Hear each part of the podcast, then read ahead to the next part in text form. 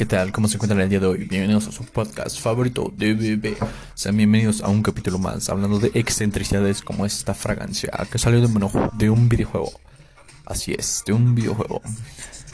¿Alguna vez os habéis preguntado cuál sería la fragancia de Kazuma Kiru de la saga Yasuka? ¿O quizás habéis planteado cómo debe ser el olor de Sonic a lo largo de sus frenéticas aventuras? Sea como sea, Sega trae la respuesta a estas peculiares dudas con tres nuevas colonias. Unos productos que referencian las franquicias de Yasuka, Shenmue y Sonic a través del olfato. Esta no es la primera vez que una compañía de, de videojuegos lleva a cabo una iniciativa de lo más peculiar. Sobre todo porque hace, hace tan solo unos días tuvimos la oportunidad de leer como un verdadero Spartan con el jabón de Halo. La longeva compañía nipomana ha sorprendido a todos los fans con su última idea, que presenta destacar la esencia de sus videojuegos.